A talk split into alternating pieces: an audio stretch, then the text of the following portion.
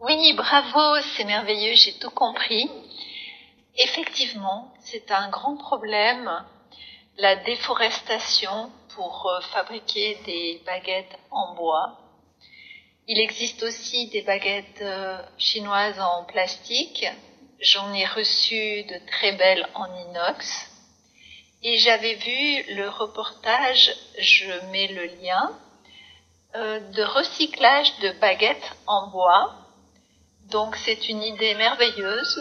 Il récupère les baguettes usagées, il les lave et ensuite il fabrique des pavés en bois pour la construction. C'est très beau et euh, c'est très écologique aussi. Merci beaucoup pour le message et la bonne idée de discussion.